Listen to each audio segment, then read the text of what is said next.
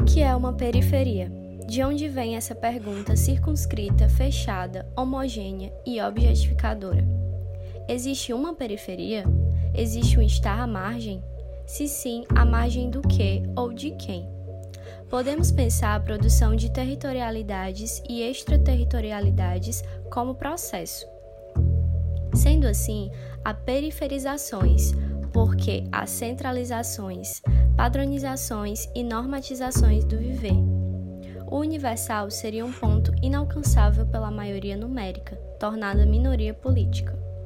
O centro seria o trono do mundo que torna todos que não habitam objetos de seus fetiches e de suas violências. Não existe uma periferia, há periferias. Elas fabricam o pão que o centro come, o teto que o cobre, a roupa que o veste, os adereços que o adornam, a música que o embala, a arte que o eleva. Mas não façamos romantizações, pois inspiração embembiana são o sem corpo, o sem lar e o sem estatuto político. A periferização do mundo não contava com os giros, ou contava. O centro é branco, é cis, é hétero, é patriarcal mas não quer ser nomeado. Ele conta as periferias como se fossem números. As periferias são estéticas, éticas, políticas. Elas contam histórias. O centro empurra sua língua oficial goela abaixo. Não quer ser identificado na disputa das palavras. As palavras são máquinas de guerra. Os saraus nas periferias, aquilombamentos. Há palavras que, quando acionadas, disparam capturas. Há palavras que, quando germinadas, tecem encontros são as palavras libertas nos microfones abertos. As palavras no coração da vida reexistem poeticamente. As palavras que pulsam e atravessam os tempos e os mares. As palavras que não silenciam opressões, mas que não esquecem de criar mundos.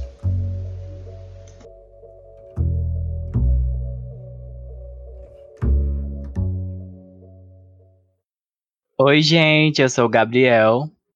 Olá, eu sou a Vitória.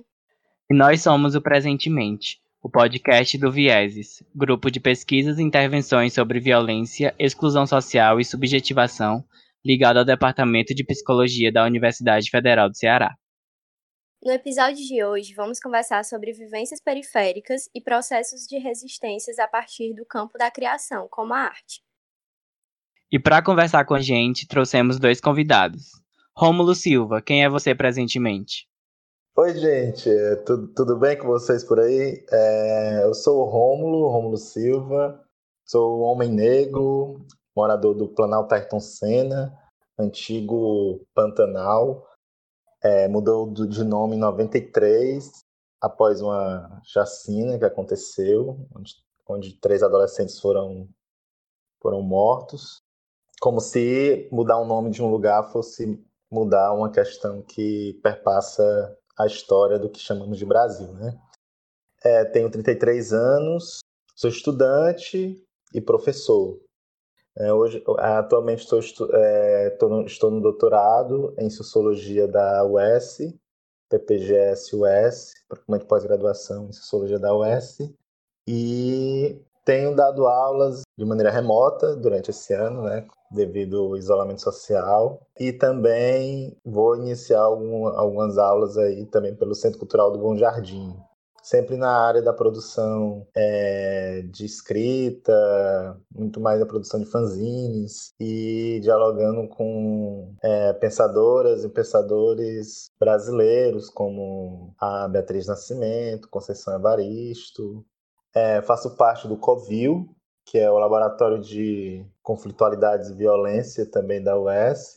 E também no mesmo laboratório eu coordeno, juntamente com a Samara e com a Patrícia, é uma linha de pesquisa chamada Estudos Afro-Atlânticos. E também sou pesquisador, colaborador do LAC, é Laboratório de Arte Contemporânea da UFC também é, com estudos interface com, é, entre a arte, a sociologia e os estudos decoloniais. Eu acho que é isso. Thales Azigon, quem é você presentemente? Presentemente, eu realmente posso me considerar um sujeito de sorte, porque eu sou poeta. E acho que isso já diz quase tudo sobre a minha pessoa. Fora isso, também pesquiso mediação de leitura, leitura, literatura, livro. E também, talvez, muitas das pessoas me conheçam presentemente, além da poesia, por causa da Livro Livre Curió Biblioteca Comunitária, que é uma biblioteca que nós criamos aqui no bairro do Curió. Tudo, viu? Acho que a gente vai ter uma oportunidade também para conversar um pouquinho mais sobre isso. E aí, para a gente começar a nossa discussão, acho que a gente pode é, iniciar tensionando duas visões acerca da periferia. Primeiro, a visão hegemônica, né, o que majoritariamente tem se entendido enquanto periferia, tendo aí uma contribuição da mídia e outros dispositivos. E segundo, a visão contra-hegemônica, como a gente pode pensar sentidos, significados outros de ser periférico presentemente. Bem, a a lógica de periferia, logo, suponho a ideia de centro, ou centros e periferias, são pensamentos maniqueístas. É, poderíamos resumir numa, é, em uma palavra, ou, em, aliás, numa máxima. Parte de uma lógica que a gente pode chamar de lógica colonial mesmo. É o pensamento da repetição, né, que é aqui a violência dos fatos, do, da ideia do conquistadora, de quem se autodenomina ah, basicamente os três pilares do pensamento ocidental, né? que é a ideia de bom, de belo e verdadeiro. Tudo que está fora desse tripé é encarado como perspectiva, periferia, mais próximo do animal. Então, periferia não está preso somente às noções de território, né, geográfico, né, mas também às perspectivas que a gente chama de saberes, né, ou epistemes, né. Assim como, logo então, é, é, é, é pensar que o universal aí, quando pensamos periferia, logo imediato pressupõe-se essa ideia de centro. É a norma, né, então a norma, inclusive, é quem determina duas armadilhas, pelo menos. É, eu gosto de pensar a norma, ou que é exatamente se contra, que se contrapõe à, à ideia de periferia, ou que, ou que fixa essa ideia, é, eu gosto de chamar de mundo branco, né, para citar Fanon. Franz Fanon, um filósofo, psiquiatra martinicano, vai dizer que é, o mundo é regido, esse mundo ele é um mundo branco que rege e cristaliza e inventa identidades. E aí Todas as identidades elas são, portanto, invenções. Inclusive a periferia, ela é uma identidade, né?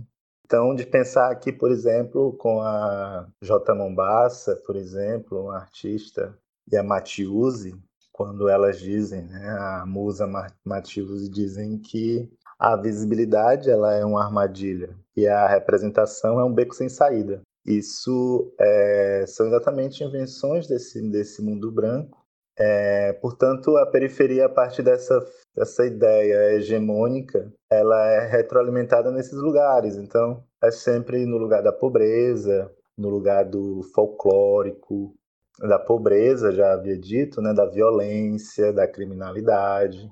Então, de maneira hegemônica, a mídia, no máximo, vai também hipersexualizar os corpos, quando essa ideia, com muitas aspas, de valorativa, né? essa ideia valorativa do, do que a gente chama de periferia. A, a mídia de massa, ou as grandes mídias, as chamadas grandes mídias, vão supervalorizar, vão, vão hipersexualizar os corpos.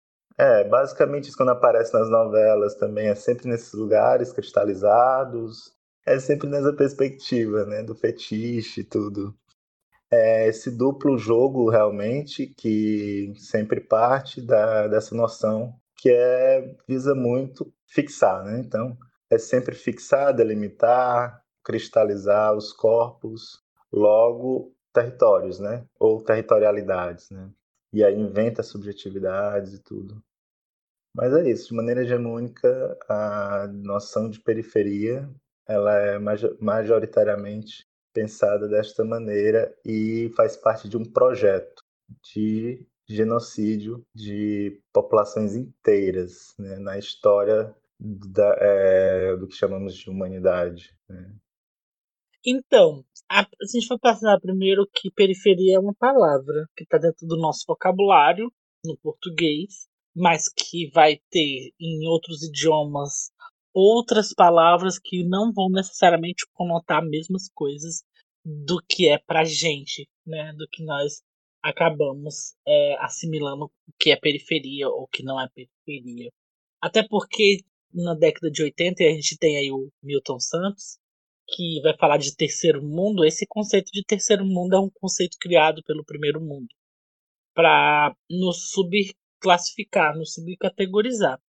Mas o que acontece é que ao criar uma categoria e ao dizer que nós somos essa categoria e ao delimitar essa categoria e querer mais ou menos estilizar dizendo que é isso ou que não é isso, o poder acaba sempre criando um problema para ele mesmo. Porque no fim das contas, as coisas acontecem à revelia de qualquer planejamento, de qualquer projeto.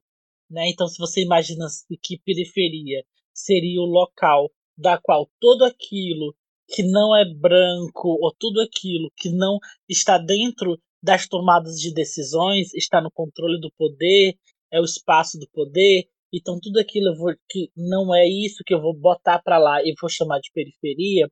O poder quando faz isso, ele não entende os desdobramentos que isso pode acontecer.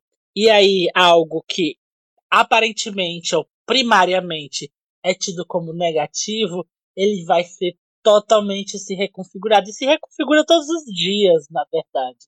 Porque quando o Mano Brown, nos anos 90, falava periferia, ele falava outra periferia do que o Djonga ou a Roberta Caia fala periferia. É outra coisa. Porque não, não é um conceito não é um conceito pacífico e não é um conceito estático. É um conceito que ele vai se modificando, se transformando, né? E aí, a partir do momento em que eu descubro, eu como poeta, e várias pessoas dentro dos movimentos de sarau, das, das bibliotecas comunitárias, vão começar a descobrir que dizer é fazer, né, que a linguagem é poder, aí essas pessoas vão poder dizer que periferia é uma outra coisa totalmente diferente do que até então os pesquisadores, as pesquisadoras, a mídia e todos esses atores diziam que é periferia. Então, hoje é bem, é bem complexo assim, de te dizer, é, mesmo de uma visão contra-hegemônica, uma visão que, que discorda do que nos é imposto e até o próprio conceito de contra-hegemonia ele é bem complicado porque dá uma assim a, a, a, é, a gente tem que entender que a linguagem é muito muito muito poderosa. Então se eu digo que algo é contra-hegemônico eu já me coloco no seguinte situação de que eu sou o outro do hegemônico. Eu já me coloco nessa posição de outro. Eu já me coloco nessa posição é, automaticamente quase que desvalorizada ou subvalorizada. Então, falar de que é periferia é muito complexo porque são periferias. Isso é plural. É muito plural e, e isso vai mudar mesmo, assim. É, aqui no Curió eu tenho essa paisagem. E é outra paisagem quando eu tô em Salvador. É outra paisagem quando eu tô no Rio de Janeiro. É outra paisagem quando eu tô em Beirute ou quando eu estou Nova, na Nova Zelândia. E a gente acaba achando e tecendo é, cenários para imagens, né? Porque a gente funciona linguisticamente assim. Quando eu penso numa palavra, eu penso numa imagem para colar com ela, para linguisticamente eu entender daquilo que eu estou falando. Isso é uma coisa que nós fazemos naturalmente. Mas, quando eu falo periferia, eu penso em favela, né? E nem sempre a periferia é a favela. É, eu tenho hoje uma periferia rural, por exemplo, muito forte no Ceará, ou uma periferia que ela é mista, ela é meio urbana e ela é meio rural. Ela está nessas cidades que não é Fortaleza, ela está nessas cidades que estão em processo de urbanização, mas que tem todos os traços ainda de cidades que são voltados para agricultura, para pecuária. Então eu acho que antes de qualquer coisa, eu acho que a gente tem, a gente deve, a gente pode pensar que hoje periferia é antes de qualquer coisa uma identidade, né? E isso é, a gente pode pensar mesmo dentro do que vocês, você colocou aqui, vocês colocaram aqui como contra-hegemônico. Porque se é, eu sou colocado como periferia uma questão de condição social, e essa é uma, é, é uma primeira provocação de quem tem o poder, e eu respondo dizendo que não, periferia não é condição social, e sim é identidade, isso é muita ousadia, né? Então acho que essa é uma das possibilidades ditas contra-hegemônicas das quais nós poderíamos pensar a periferia. Trazendo essa tua fala, né, Thales, e pensando um pouco sobre essa visão hegemônica, né, que é um todo um imaginário de periferia é, atrelado ao negativo, ao ruim, né, como é que essas ferramentas inventivas e criativas elas têm se colocado como elemento que tensiona né, outros sentidos acerca dos sujeitos periféricos, né? Tanto é, tendo uma função de identidade, de expressão, né, de ser no mundo, é, principalmente nessa parte que tu trouxe, né, da linguagem, do falar, e também tendo uma função de resistência, né, que questiona esse imaginário vigente e vai na contramão dele. E aí, nesse sentido, que outras imagens de periferias têm sido produzidas por suas juventudes, pelos rolezinhos, pelos festivais, né, pelos saraus? Como é que essas intervenções funcionam? Como bem falou o Thales, é, é, é uma multiplicidade, né? Nós somos múltiplos, né? É, cada um de nós compõe múltiplas é, facetas, por assim dizer, ou múltiplas formas de ser, né? não é diferente as, a, as periferias as pessoas que lá estão, né? As periferias que a gente pode é, pensar que é a partir dessa noção de que foi dito, a partir dessa definição hegemônica, que é essa acaba sendo uma cristalização. Né? Então, como como é, é, essas juventudes elas têm inventado outras formas de escapar, inventar, né? inventar outras formas de, de, de, vida, outras formas de manifestação em face a essas múltiplas violências, né? que são violências coloniais, são violências que estão ligado às estruturas coloniais, do capitalismo e também do heteropatriarcado. Então, não é de agora uh, essas manifestações, uh, estas práticas uh, destes corpos. Eu prefiro muito mais pensar os corpos do que a própria noção de território ou periferia, né? É, de jovens negros, né, ou afro-brasileiros, né, é, descendentes de é, mulheres e homens africanos e também o que se começou a chamar de indígenas ou povos originários, é pensar, portanto, que são corpos políticos, né? são corpos que a sua existência por si só ela é uma insurgência, o próprio se, se mover na arena chamada na arena ou esfera pública, que essa, inclusive essa essa noção de esfera pública, quando pensamos zonas no Brasil, ela é bastante complicada, mas não vou entrar nessa questão. Mas a própria, quando uma poeta, né, como a Cris Rodrigues, entra num ônibus, num coletivo, num, num cambão, para recitar suas, suas poemas, ela, naquele momento, ela, por si só, mesmo é, nem abrindo a boca, né, só de estar naquele local, ela já, ela já é uma, uma transgressora da norma.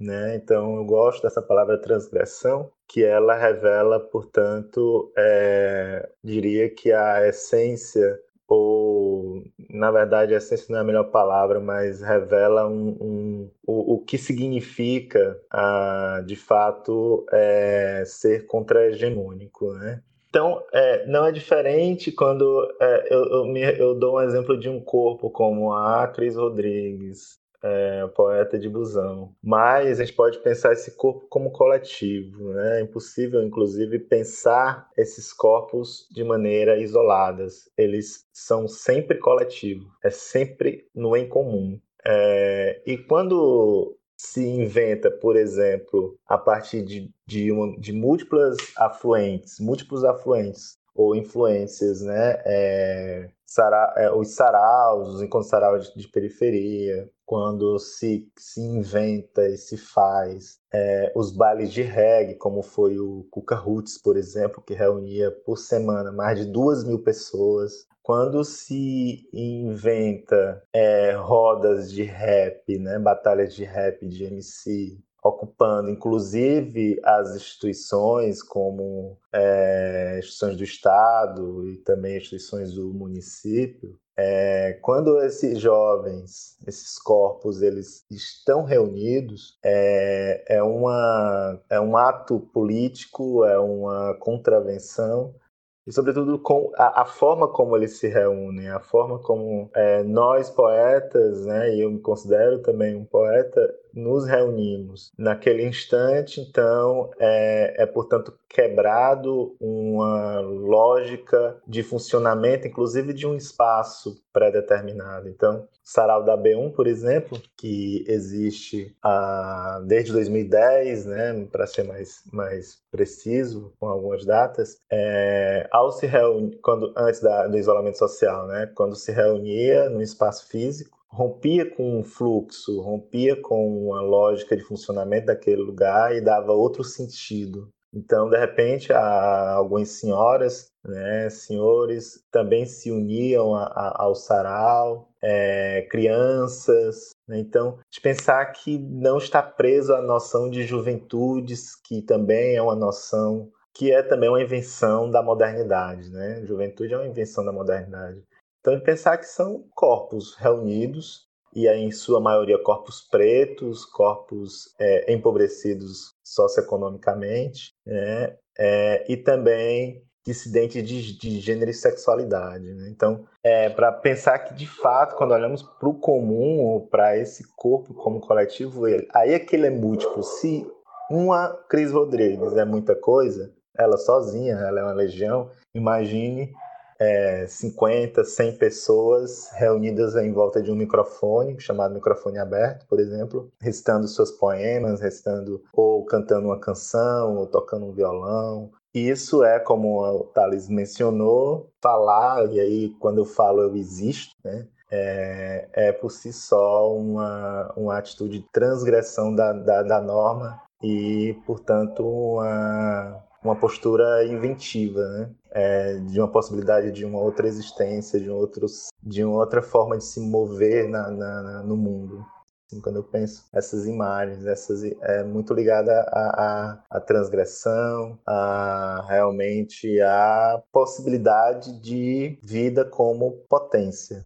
Eu acho muito incrível é, a tua fala, Rômulo, e e eu fico pensando mesmo, até a gente comentando assim, para é, construir o, o, roteiro de hoje, é, o Dalgo mesmo, né, que é um mestrando do Vieses, que participou com a gente desse momento, ele até comentou isso, a força política que tem de você assumir enquanto, por exemplo, uma arte periférica, né? E aí eu, eu fico é, sempre pensando nisso, é sobre a força, como tu falou, né? Uma força tanto assim de identidade, de você é, reconhecer que você de você se ver ali enquanto periférico e entender que aquela arte ou aquela manifestação artística é você também e é a sua vivência e sua experiência e ao mesmo tempo que é uma arte que questiona, né? Questiona tudo aquilo que algumas pessoas entendem como natural e como, enfim, como naturalmente é, atrelado a, ao negativo. E aí eu até penso assim também o quanto ainda incomoda muito as expressões artísticas da periferia. E aí eu penso, por exemplo, no rap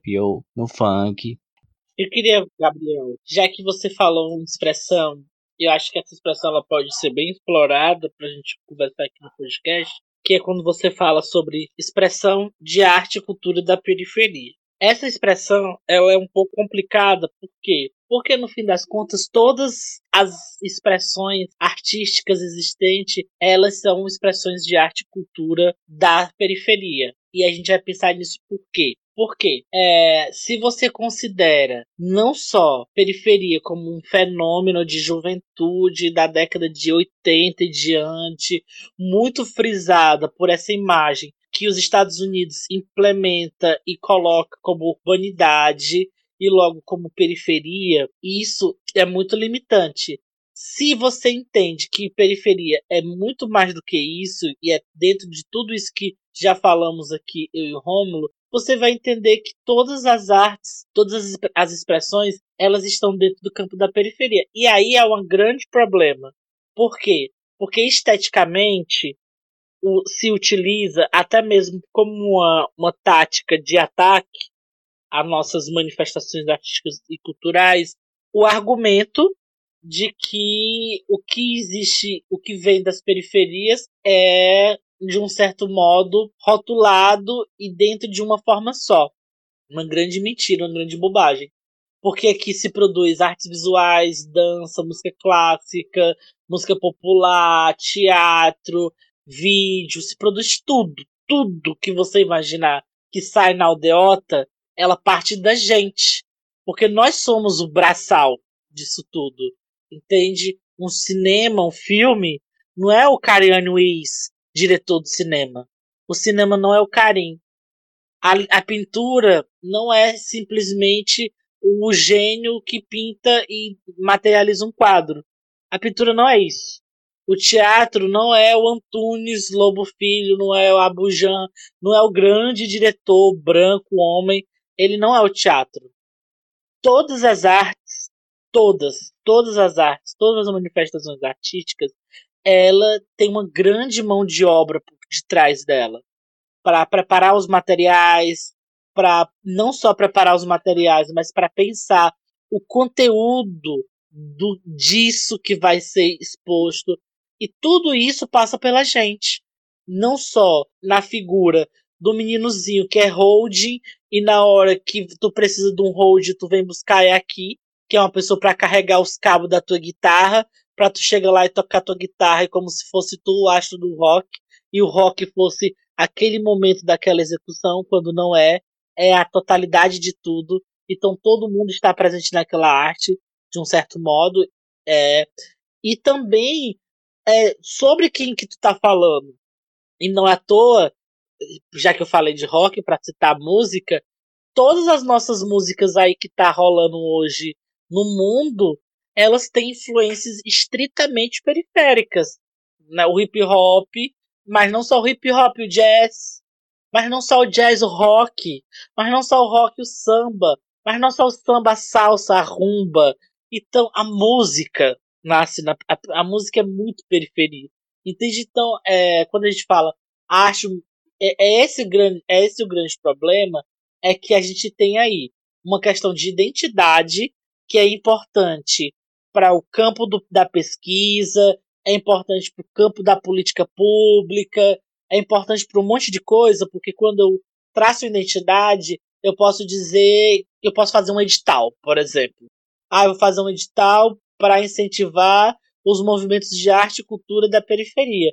Dentro do edital, por uma necessidade técnica, eu vou limitar e eu vou descrever. Mas essa limitação e essa descrição acaba sendo uma grande armadilha para a gente. Porque nós somos muito mais do que isso, entende? Nós somos. É, essa, essa questão do, da, da dualidade entre centro e periferia é que ela é vista de uma maneira errada. Não é o centro principal e a periferia o secundário. É a periferia que está em torno desse centro. Ela é o principal. O centro é só um ponto. Entende? É só um ponto dentro dessa coisa grande desse ecossistema gigante. Então, é, é, o desafio de travar esse debate é, primeiro, desafio de tentar apresentar para os alunos, para os alunos, para os pesquisadores, a coisa primeira que é essa, que é periferia não é uma, uma coisa cravada essa identidade onde você vai ver um menino andando de skate e cantando hip hop. Porque tu vai lá na, no Janguruçu, tu vai lá no Pirambu, tu vai lá no Curió, tu vai lá no Cantagalo, e tu pode ver um menino andando de bicicleta tocando violino, ou andando de esporte nenhum, entende? Mas há uma, um, um fator limitador, politicamente limitador, que nos define de uma tal maneira e que nos coloca só determinados papéis artísticos, ou só essa dança que você dança, é só essa música que você canta, é só essa poesia que você produz, e isso é, é, é horrivelmente é, limitador, mas é limitador porque é um projeto político de esterilização. de não dizer que aqui é que é a diversidade, entende? E aqui é onde as coisas acontecem. Aqui é onde que o mundo acontece.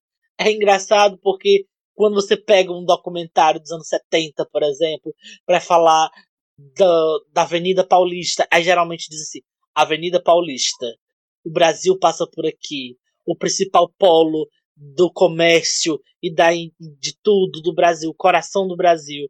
É muito doido porque esse é um discurso que a gente compra como se fosse verdadeiro, entende? O Brasil, a Avenida Paulista é importante, a gente sabe é, tudo que economicamente, politicamente se produz na Avenida Paulista, mas ela é um lugar só. E quando tem todo o restante, que é lá onde todo, nesse, todo esse restante, onde a vida está pulsando, onde as coisas estão acontecendo, onde as coisas estão sendo criadas, onde as coisas estão sendo alimentadas. A expertise do poder e, principalmente, dos discursos elitistas, incluindo o discurso acadêmico, que é um, um discurso extremamente elitista, é transformar isso numa embalagem para ser comercializada ou para ser consumida e fingir e ignorar todo o restante, né? Ainda bem que a universidade está mudando bastante, mas a universidade é uma das principais responsáveis por ter uma visão tão limitada do que é periferia, né? é, é, da, é, da, universidade, é da crítica literária da universidade, que você vai escutar uma pessoa dizendo que, ai, mas essa mulher aí, essa Conceição Evaristo só fala das mesmas coisas. Né? Como se os brancos não falassem só das mesmas coisas. Como se na literatura contemporânea, que é feita por brancos, o protagonista quase sempre não fosse um escritor. Uma coisa muito pobre. E é sempre a mesma coisa. Mas é branco. Mas está na elite. Mas esse discurso parte da universidade. É quem pode falar aquela pessoa que não pode falar, que achava-se que não podia falar, que para branquitude não podia falar, quando ela fala, aí sim, aí para domesticar o discurso dela, para domesticar a arte dela, se coloca nisso num pacote e dá a esse pacote determinados nomes, né? Então, tipo, é, eu acho que esse ponto é um ponto extremamente importante quando você toca e você fala, porque eu acho que esse é o grande ponto, entendeu? Já não é tão bela. Existe outro lugar. Periferia é periferia. Iniciando uma outra discussão, ao mesmo tempo retomando alguns pontos que Thales trouxe na sua última fala, quais são os desafios que as movimentações artísticas que se nomeiam periféricas ou que esses corpos, né, como Rômulo traz nas suas falas, têm enfrentado nos dias de hoje em relação à produção desses elementos inventivos e criativos? Acho que o primeiro desafio, é, é, e não somente das e dos artistas, né, sejam poetas, escritoras, atores, enfim, bailarinos, dançarinos, é, produtores culturais, não necessariamente esses que estão ligados a, a, ao âmbito da, entre aspas, criação, eu penso e, e inclusive é, eu nasci e me criei, eu nasci e me criei na favela do Barracal. É, e é de lá que podemos podemos e é, é de lá no sentido é, é desse lugar né é, que podemos falar é, de invenção então o pivete e não há nada romântico nisso obviamente e o problema é que quando também caímos na armadilha de romantizar a periferia, é que uh, esse moleque ele inventa desde é, quando criança seus próprios brinquedos, né? Com algo que de fato não é brinquedo entre aspas. Então, eu por exemplo, é, não diferente de muito moleque, quando era criança, eu brincava de carrinho com um pedaço de tijolo. Para mim, ali, eu usava a minha imaginação. Mas a imaginação também, ela vai, ela, ela, ela, a imaginação como uma tática de sobrevivência, ela também funciona para essa o que a gente chama que está chamando aqui de criação, que eu prefiro a palavra invenção. Mais uma vez pensando na noção de, de transgressão, é de buscar é nem buscar, muitas vezes é inventar de fato brechas para continuar vivo. Então, eu acho que o, desafio central de todo sujeito que foi enclausurado e que é, é, são corpos que estão na mira de múltiplas violências cotidianas, a primeira demanda é estar vivo. Viver aqui é simplesmente não morrer. Né? Então, uh, eu acredito que a primeira coisa, inclusive, é o maior desafio é, para os próprios artistas, né, é, é, poetas, e aí eu diria que é um desafio, inclusive, comunicar isso a essas pessoas. Então, é, para ser mais objetivo, né, todos os dias, centenas de pessoas, de jovens, cada vez mais cedo, crianças, são recrutados né, pela lógica do crime a, a, a, periferia, ela, ela, ela por si só, ela, ela, ela é circunscrita como esse lugar violento, esse lugar é, do crime. E muitas vezes esses, esses, é, esses jovens, né, e aí eu não estou falando somente dos artistas, estou falando dos jovens em geral, eles é, é, se veem nesse lugar do, do circunscrito na ordem do crime. Essa, essa possibilidade é por si só uma sobrevivência. E quando elas, eles encontram, por exemplo, é, eles e elas encontram na poesia, por exemplo, uma forma de subverter essa lógica, inclusive a própria lógica do crime, é, é uma forma de sobrevivência. Então, quando eu, eu, eu tive esse encontro com, com as e os poetas em 2016, 2016, 17, 2016, no meio do ano de 2016, é, isso veio de maneira muito forte para mim, assim, de maneira particular, né? É, eu que cresci, me criei muito é, a minha mãe lendo para mim, desde muito criança, minha mãe lia para mim. Minha mãe disse que lia para mim quando eu era criancinha, de, de colo, né? É, e meu tio depois, então acabou que essa, e isso é muito nosso, né, a questão da oralidade, é, acabou que eu me enveredei para a questão da palavra ou da poesia, né? É, e aí não à toa que hoje eu ainda continuo pensando juntamente com as os poetas, agora mais recentemente com as e os mediadores de leitura, como Thales Asmo, por exemplo, então, como a, a, a, para encerrar minha resposta, né, assim, tentar dar uma resposta, é a todo momento essa galera está é, produzindo ou inventando. Acho que a própria, a própria existência ela é por si só uma forma de, de é, se manter vivo. Então ela vai se manter viva nas diferentes maneiras, né? É, seja na arte, pela arte ou não. É, a arte ela, ela é um, um lugar, é, esse lugar da, da invenção, da transgressão, esse lugar da inventividade como potência de vida. É, e quando esses jovens eles é, são atravessados por elas e, e, e, são, né? Então essa, essa galera que, que que tá, tá no, no, no sei lá, que tá no, no na, nas rodas de, de MC, né, tudo, por exemplo, trazem consigo não uma poesia lírica, não uma, uma, uma poesia é, do classicismo, né, nesse sentido clássico, canônico da poesia, mas eles trazem consigo verdadeiros relatos de vida, né? Então aí é uma confluência entre ah, os movimentos de hip hop, os, os griots, ah, os repente, pensando aqui, o Ceará, o Nordeste, né? Esse é uma confluência de muitas coisas.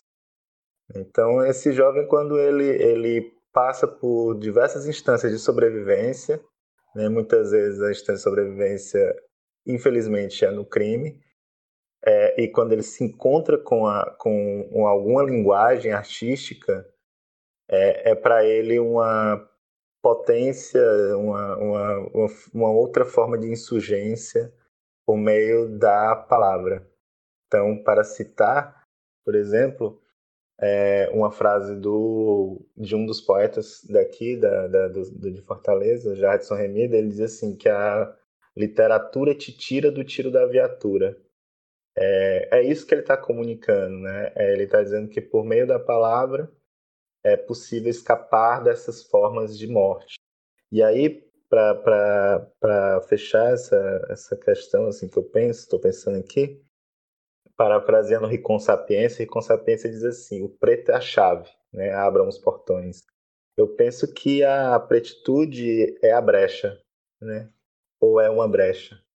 Então, é, se há uma forma de resistência, se há uma forma de invenção ou escapar dessa lógica, é a pretitude, ou seja, é essa forma de existência. Eu não estou aqui falando da raça, estou aqui falando de uma forma de existência muito singular. Nossa, sim, bem completa essa tua fala. E levando em consideração esses desafios, né, Romulo, que tu veio trazendo durante tua fala e tal, e quais, quais são as políticas públicas e os investimentos feitos pelo Estado, né, para essas movimentações artísticas e quem é que tem acesso a isso, né? Thales, tu quer falar um pouco sobre isso? O Estado é contra qualquer manifestação artística da periferia porque é ser contra ele próprio, né? e o que pode ser o que é criado como que é nos dito que é uma política pública, uma política pública de juventude, uma política pública de ocupação de solo. Isso é sempre tudo muito do pouco do pouco para que realmente seria necessário ou o que seria o retorno necessário do que nós produzimos como riqueza. Porque também tem essa questão. Quando a gente pensa na relação Estado e política pública, a gente acredita, na nossa visão, que isso é investimento deles. Mas a verdade é que não. Isso é retorno do investimento do nosso dinheiro. Porque o que, é, o que, o que entra como imposto que gerencia o Estado, isso é riqueza produzida por alguém. E venhamos e convenhamos, quem produz toda essa riqueza é nós, como sempre nós que produzimos essa riqueza desde sempre, desde a origem do que a gente chama de civilização na Mesopotâmia. Não eram os imperadores que cavavam as valas e plantavam, e não eram os imperadores que mudavam o curso do, do, do Tigre e do Eufrates para irrigação das plantações. Não era. Era trabalhadora, era o trabalhador. E isso é mudar isso é, é muito, muito sintomático, porque quando a gente pensa em política pública, a gente pensa em intervenção do Estado, a gente está sempre pensando como se eles tivessem todos os recursos e estivessem financiando a gente, estivessem investindo na gente. Na verdade, não é. Na verdade, eles estão apenas retornando o dinheiro que nós investimos neles. Investimos compulsoriamente, né? Somos obrigados a investir, é quase um roubo. Essa é a grande, essa é a grande questão. Que isso tudo é um, é um quase roubo. E aí fica difícil.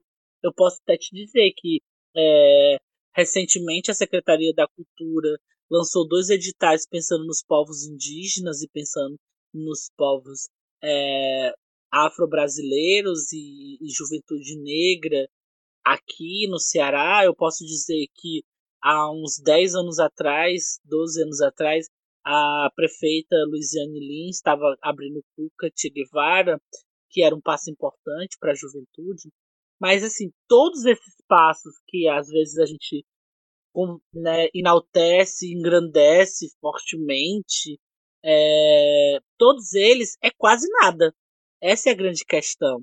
E a gente acaba sendo, por, por, essa, por esse roubo, né, esse roubo tão sistemático, e que existe desde então, desde quando os europeus chegaram aqui e devastaram nós, população que estávamos aqui, como Manassés, como Cariris, como Tupinambás, como Tupiniquins, enfim, como vários povos, aí é muito doido a gente achar que política pública é, é um benefício que nós estamos recebendo. Né? É, é, meio, é meio doido isso. E assim, do mais, ela é inexistente por, por esse motivo que eu estou te colocando, mas ela também é inexistente como estratégia de governanças, né? Porque assim, para além disso, uma governança, um, um estado, ele pode escolher as suas prioridades e suas estratégias. Quando há 20 anos atrás os estados, né, e começam a se interessar por juventude, não é porque de repente os prefeitos, os governadores, os presidentes a, começaram a dar alguma importância para o que era ser jovem.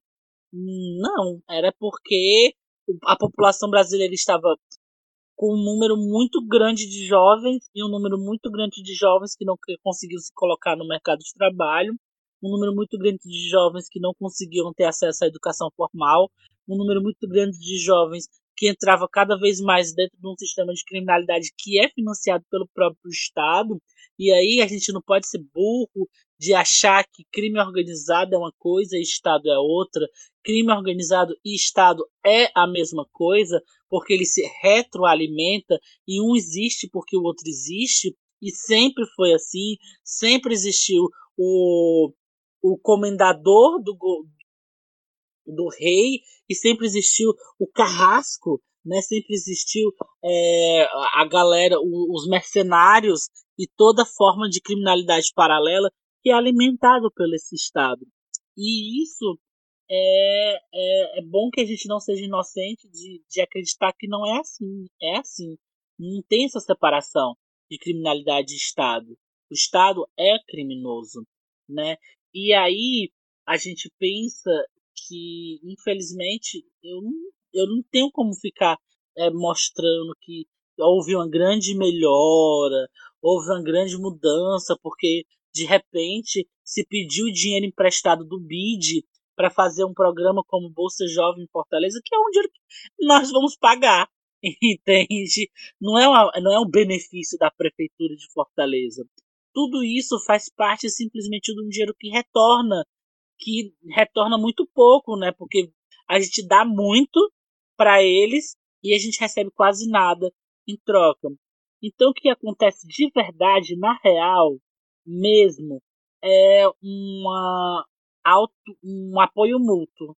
Um apoio mútuo que dentro do, das comunidades e dos bairros e das quebradas é o que faz com que hoje, por exemplo, vocês escutem e ouçam falar sobre é, quebrada queer, ou sobre é, Mano Brown, ou sobre Conceição Evaristo. Não foi o Estado que fez com que a gente tivesse acesso a essas pessoas, e não foi o Estado que deram oportunidades e financiaram, fizeram práticas para que essas pessoas estivessem no lugares, nos lugares que elas ocupam hoje. Foi o apoio mútuo dessas pessoas dentro de suas comunidades, de, dentro das suas redes de relações e de afetos que foram erguidas coletivamente por nós, entende? E também essa, essa, esse discurso, que também é outro discurso ridículo, de, de, de colocar todo o caso de uma preta, de um preto, de uma pessoa que é dentro dos povos originários, é, num determinado lugar, como se ela tivesse conquistado isso sozinha, como se fosse o esforço, o mérito dela. Olha aí, viu como ela se esforçou, ela chegou lá, ela garantiu. Isso é uma grande mentira, principalmente quando nós vivemos dentro de um estado de precariedade tão grande como a gente vive dentro das periferias. Essa pessoa nunca chegou sozinha e ela nunca chegaria sozinha. Ela está dentro de uma rede de interdependência que é gigante, que parte da família dela passa pelos vizinhos, passa pelos conhecidos, passa pelos desconhecidos, passa pelas pessoas que têm empatia com ela, que também são de quebrados e também são de comunidades, e aí quando ela chega nesse, nessa posição, ela é apenas simplesmente o resultado de uma coletividade gigantesca. Não tem essa de história de, de case de sucesso de um cara ou de uma mulher que se esforçou e chegou lá com os esforços extremamente próprios dele ou dela. Isso é um discurso do capitalismo que a gente compra e aí compra de otário e compra de besta quando a gente acredita nesse tipo de coisa, entendeu? Então por isso que eu acho que eu particularmente considero que o que é feito pelo Estado é migalha, é coisas pontuais, sem um projeto definido, sem uma estratégia definida e que nem é digno de ser mencionado ainda. No dia que eles fizerem um serviço que presta, eu posso falar bem deles. Aproveitando essa discussão e aí é trazendo até mesmo o que Thales já trouxe em alguma medida na sua fala, como é que a gente vê essa cena especificamente aqui na cidade de Fortaleza? Como as periferias daqui têm se articulado e quais as experiências, ou algumas das experiências, né, que a gente observa aqui?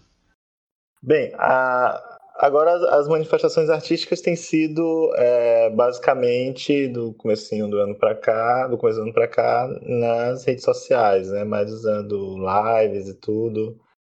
É, algum, algumas, alguns locais, né? É, voltaram a funcionar mais de maneira diferente, por exemplo, né? O próprio Thales pode falar um pouco de como está a realidade uh, livro Livro Curió, por exemplo, né, que retomou as atividades, mas de maneira diferente, devido a, a ainda a questão do isolamento social, visto que ainda não temos uma vacina contra a Covid-19. É, mas antes da, do isolamento social, as manifestações artísticas, as manifestações que eu penso que as manifestações é, é, com a intenção de criar uma, uma existência, uma potência de vida, é, de ao mesmo tempo de transgredir essas normas todas, elas é, sempre, sempre, sempre mudaram, sempre se reinventaram. Então, é, existem várias, é, é, é, por exemplo, vários saraus na, na, na, na cidade e também na, na, em outras cidades do estado, né? É, por exemplo, o sarau da B1, que já mencionamos, que funciona no, no, na, no São Cristóvão, ali na rua Boulevard 1, no São Cristóvão, Grande Sul. Mas temos também o, o, o Sarau do Bate Palmas, é, que é no Conjunto Palmeiras, é, saraus é, em outros bairros da cidade, como, como no Ceará, é, e Antônio Bezerra, né? Então, Sarau da Ocupação, Corpo Sem Órgãos, enfim. É, também, é, saraus também, de maneira mais específica, de, de, de, mulheres negras que têm se organizado também com o Pretaral como um coletivo, assim, um coletivo de sarau, que produz, é, tem também, inclusive, as poetas têm também, inclusive, publicado de maneira autônoma suas poesias. É, então, acho que a, as manifestações têm, têm transitado, essas manifestações na cidade têm transitado muito é, em algum, de algumas formas. Eu penso algumas. A primeira, ocupando lugares públicos, né? mudando a forma de funcionamento de determinados lugares. Então, sempre seja ocupando próprio ônibus, coletivo, entre aspas, que não tem nada de público, né? É, o coletivo ônibus, né? Os ônibus, então as e os poetas de busão têm ocupado esse lugar, é, mas também a, as ruas, as praças, assim como os bailes de reggae, que não estão mais acontecendo por causa do Covid-19, né? Porque não pode aglomerar, mas também a galera dos os MCs e tal, que se reúnem é, no, nessas, nessas batalhas de MC, né? Também que ocupam alguns lugares. Então, a ocupação acho que é uma das coisas, ocupar lugares, né? É, outras formas que eu tenho percebido de manifestações é, é por meio da, da noção que é ocupar lugares no campo da escrita. Então, Cada vez mais a, a, poetas têm publicado seus textos, seja de maneira virtual, mas também em livros, de maneira independente, ou também por meio de alguma editora, as editoras independentes. É, então tem se articulado muito também nesse, desse, dessa forma.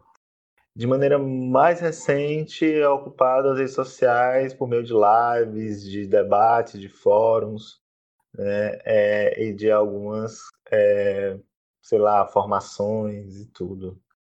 É, diante disso, sempre o Estado, como bem pontuou o Thales, é, o Estado ele é por si só genocida, né? Eu penso que o Estado ele é, é, nunca esteve ausente, muito pelo contrário, ele sempre esteve presente é, nesses lugares e a forma como ele está presente que é essa forma que é genocida, inclusive produzindo as noções de crime, circunscrevendo esses territórios e corpos como criminosos. Né? Então, é, o Estado muito presente. Não é à toa que o, o, o lugar que mais é, é uma, uma das pastas que mais se investe em dinheiro, na casa de bilhões, pensando não, só, não, Brasil, não somente Brasil, mas, por exemplo, o Estado do Ceará, um governo que se diz progressista, investe bilhões né, é, é, numa noção de segurança pública. Então, instalação juntamente com o prefeito Roberto Cláudio, né?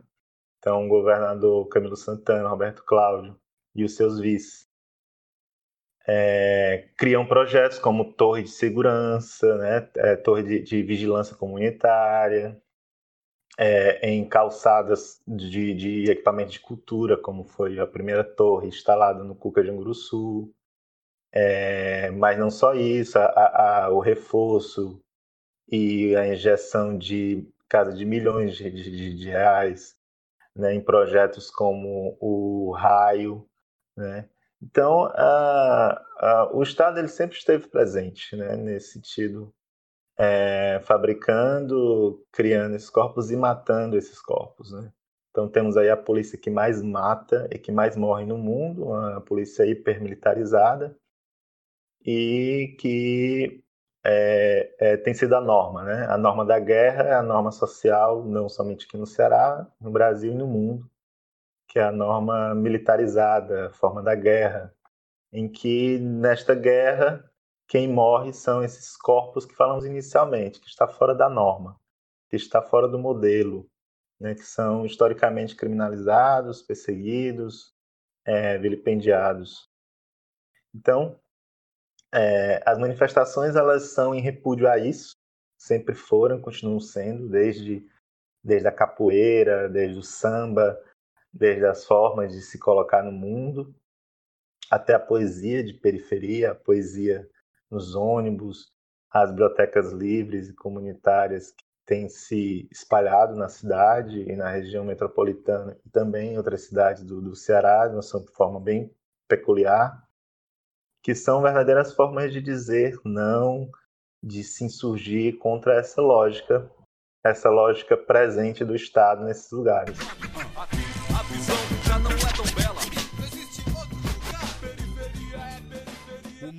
E agora, encerrando esses dois primeiros blocos, né? A gente vai passar para o nosso momento de indicações, em que recomendamos algum filme, série, vídeo, livro, música ou outras produções que tenham a ver com o que a gente está trazendo nesse episódio, né? Para que nossa discussão possa se estender, né, para fora desse espaço com vocês aí de casa. Eu vou indicar um podcast, na verdade, é, chama Leituras da Contos da Quarentena, que é da Nina Rise. Ela leu 24 contos e são contos bem diversos, então desde, desde Carolina Maria de Jesus, passando por Conceição Evaristo, indo até o Walter Ugumãe, lá em Portugal, e indo para outros lugares, países. É bem divertido, dá para conhecer muito da, da boa literatura que é produzida em vários lugares do mundo, é através da voz maravilhosa da Nina Risse. Uh, eu indico o Sarau 2, do Thales Azigon, um livro conjuntamente com as fotografias fotopoéticas do Léo Silva, fotógrafo. Um livro que particularmente eu tá sempre aqui pertinho, inclusive estou olhando para ele nesse momento. É um livro de poemas. E também recomendo uma música que é, esses dias eu tenho escutado uma, repetidas vezes, eu tenho inclusive esse vício, né? Eu leio um, o mesmo livro mas quando eu gosto do livro, mas leio várias vezes o mesmo livro. é, também não é diferente com as músicas. Então, a música Mandume, do Emicida, é, eu indico fortemente essa música para as nossas e os nossos ouvintes. É, a minha indicação de hoje é uma dupla que eu conheci no ano passado, em um contato bem rápido, na verdade, em uma oficina de uma extensão do Vieses, mas que eu curti muito o trabalho deles, que é a dupla de rappers que compõem o Subconsciente em Pauta. Eles produzem muitas coisas, muito massa, é, clipes, músicas e diversas outras artes, como colagens, e eles são de Fortaleza. É, inclusive, eu recomendo que Além de seguir no Instagram do Subconsciente em Pauta e no canal deles no YouTube, também que eles têm vários clipes, é, várias músicas, enfim. Que siga eles também nas contas pessoais deles no Instagram. Que o Léo é arroba big, underline underline PRB. E o Zé é arroba catatal.problemático. A gente vai deixar tudo isso nas descrições. Fica a recomendação, porque eles produzem muita coisa muito legal e crítica e muitos outros conteúdos que valem muito a pena ser conferidos. Então, a minha indicação é o coletivo Bonja Roots, que é daqui de Fortaleza também, lá do Grande Bom Jardim, e é um grupo de jovens que promovem né, eventos como a gente mencionou aqui, saraus e bailes, e eles levam reggae, também tem é, recitação de poesias, enfim, é, para promover esse momento cultural, né, pelas periferias de, de Fortaleza.